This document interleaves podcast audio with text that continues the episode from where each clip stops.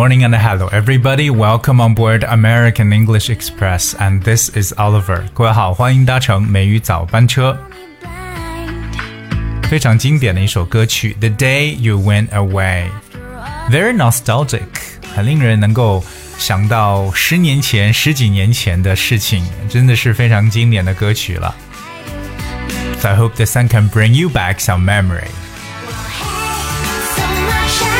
现在我们到了这个九月，九月快到中旬了。其实我在之前的节目当中也提及过，I think that September is the best season, uh, to enjoy because not only we're able to see a burst of riot of colors. Well, the, the a riot of colors bursting in autumn, but at the same time, I think it's also perfect for doing sports, especially outdoor sports. 九月尤其是适合我们可以去做一些户外运动 ，because it's not as hot as summer and uh, winter is yet to come.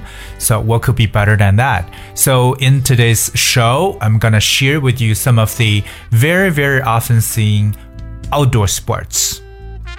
所以今天的节目呢，跟大家分享一些特别常见的一些户外的运动。OK，那也是希望各位呢抽空呢要去欣赏我们秋天美景的同时呢。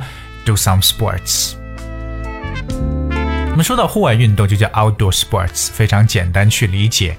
可能对很多人来讲，最简单、最简单的运动就是 walking、okay, 步行。Because walking, I think walking is really good, especially after dinner, and it, it has become a quite a ritual for a lot of us. 相信很多人已经是形成了一种习惯了，就是 take a walk, especially after dinner. Because walking, okay, so walking is the activity of taking walks for exercise or pleasure You know, especially sometimes in the country，就可以表示为远足，可以表示为郊游，其实你只要走就行了，对吧？可以是以健身为目的，可以是纯粹游玩为目的，就是 walk。因为最近我是啊、开始大量的这个步行和骑车运动。Recently, I've started to do a lot of walking and cycling。其实很多人在发音的时候，就是容易把 work 和 walk 这两个词。搞混了，这个其实并不难。这个 W A L K 就是 walk 步行。So how often do you walk？各位，你多久出去遛弯呢？多久出去去散步呢？对于小孩子来说，户外能见到很多可以玩的设施，譬如说像 seesaw，S E E S A W，seesaw。What's a seesaw？听起来很怪的一个词。A seesaw is a long board which is balanced in the middle. So to play on it, a child sits on each end, and when one end goes up, the other goes down. 哎，这个解释会不会特别的直白？就是我们说的跷跷板，就是 seesaw。 比如说，在操场上有一个沙坑、一副跷跷板和一架秋千。There was a sand pit, a seesaw, and a swing in the playground. 我们刚刚说到了这个跷跷板 seesaw，顺便也可以记一下这个秋千叫 swing，s w i n g，swing。本身 swing 也表示这个来回摇摆的意思，所以跷跷板、秋千两个词 seesaw。And swing。不过这样的运动可能比较适合小孩子了。那么比较适合成人玩的，比如说 skating，这个滑，去玩这种 skateboard，比如说滑板，或者像 skiing 这种滑雪场，skiing，s k i i n g，这个滑雪这个词啊特别有意思，就是它的拼写是 s k i i n g，两个 i 在里边，ski。到冬天的时候，特别大家喜欢就是 you go to uh like a ski resort, you know, so just go skiing. Another thing is I think it's also for children is called merry-go-round. Merry-go-round 就是旋转木马。这个词特别有意思，因为 merry 就是快乐的，m e r r y，go round 三个词用连字符连起来，merry-go-round。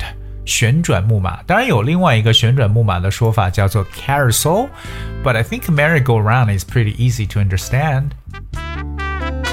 比如说，我们选取他们中许多人，呃，许多有像这种跷跷板呐、摩天轮呐，对吧？还有这种旋转汽车呀等等各种游乐场玩的东西， 那么这个摩天轮，各位也可以记一下，叫 Ferris wheel。Ferris wheel，Ferris F E R R I S Ferris Wheel 就是轮 W H E E L。So Ferris wheel 两个单词表示这种摩天轮的说法。旋转木马是 merry-go-round。年轻人比较喜欢，可能有或比较这个环保的一种方式，就是 go cycling。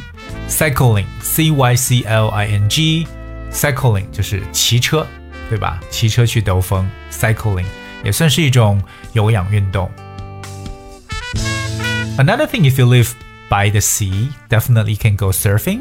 那如果住在海边的话呢，可以去享受一下冲浪，surfing。S U R F I N G 这个运动似乎在国外，尤其在美国更加的盛行。尤其你一定要靠海边，对不对？Surfing。尽管我们国内有很多地方就是那种人工的那种造的那种浪啊，也可以去玩。虽然说没有真正在海上那么刺激，but surfing is a sport of riding on the top of a wave While standing or lying on a special board。冲浪，冲浪运动，surfing。男生有些或者说是比较有冒险性的人，可以喜欢选择像这种 rock climbing，就是攀岩 rock climbing，rock climbing。如果想安静一点的，同样是在户外可以去做的事情呢，我比较推荐底下这个，就是 gardening，gardening gardening，gardening，G A R D E N I N G，就有 garden 这个我们所说的啊。这个花园 garden 加上 ing gardening。If you garden 做动词，if you garden，呃、uh,，you do work in your garden such as weeding or planting，各种各样的园艺工作就叫 gardening。我们把这种园丁啊，大家都知道，简单的称呼为 gardener。 G A R D E N E R，gardener 就是园丁，对吧？当然，英文中有一个比较啊，怎么说非常形象的一个说法叫 green thumb。green thumb 绿色大拇指。G R E E N green 和这个大拇指 thumb T H U M B 两个单词，绿色大拇指其实就代表为园丁的意思。So if you're interested, you can just do some gardening，可以在户外可以做一些园艺的东西，哎，摆弄一些花花草草的。So there are also other outdoor sports we can, you know, uh, opt for, such as canoeing. OK，这个可能很多人觉得不是特别熟悉 canoeing，因为来自于 canoe，c a n o e 这个词，canoe 的意思呢就是独木舟。So canoeing is a sport of using and racing a canoe，独木舟运动了，也是可能在国外比较的啊流行一点 canoeing。那对于我们很多人来讲，可能去公园就是哦，just just go boating， 去划船 go boating。OK，不是一个人那种独木舟，not a canoe，it's a boat，it's a small boat。OK。Other than that, there are also, you know, other alternatives such as hiking 远足 hiking 或者 drifting 漂流 drifting D R I F T I N G。可是越到了天气越变凉的时候，好像这个漂流呢，基本上就逐步的消失了。However, there are other things I think we can do, such as camping 野营 camping C A M P I N G。Horseback riding，骑马。对这个美国人讲骑马，一定要把 horseback 这个背要说上，不然那往哪怎么骑马？都知道肯定在马背上骑的，只是美式英语当中一定要说的非常清楚，叫做 horseback riding。OK，像英国人可能就说，Well, let's just go horse riding，去骑马了。 但到美国英语中就变成了 go horseback riding，一定要把那个 position 说的非常的 specific，horseback riding。但如果要是比较这个具有冒险精神的，也可以选择 bungee jumping 蹦极 bungee b u n g e e bungee jumping. So that's basically some outdoor sports I have covered uh, on today's episode, and uh, I hope you guys would do as many as possible. You know, because doing sports is a very, very good way to keep fit and healthy. 今天给大家介绍了一些常见的户外运动，希望各位呢有空的话出去锻炼一下身体，保持健康。当然呢，也今天周三，那也是 Oliver 在本周的最后一期节目了。最后送上一首好听的歌曲《Wild Wild Web，很经典。Hope you guys enjoy. I'll be with you next week. 我们下周见。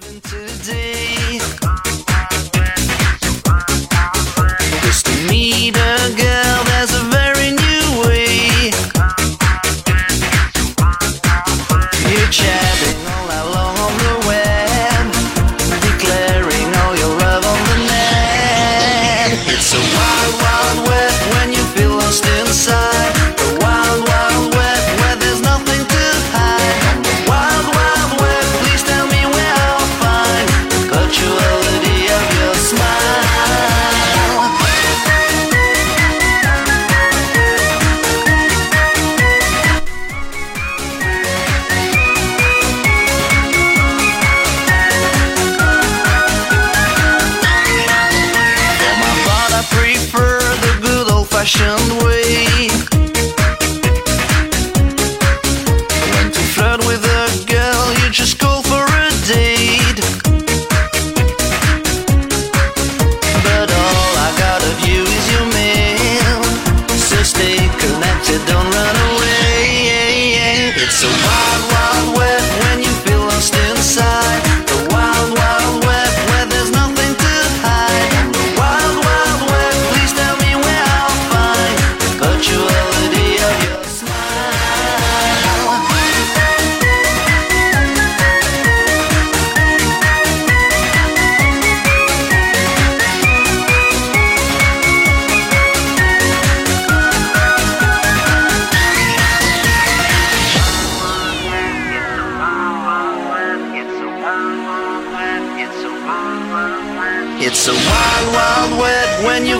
lost inside the wild, wild web where there's nothing to hide. On the wild, wild web, please tell me where I'll find the virtuality of your smile.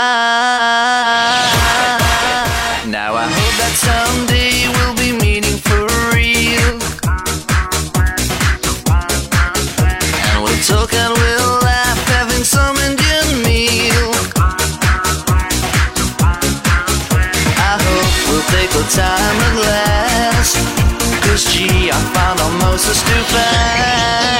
It's a wild, wild west.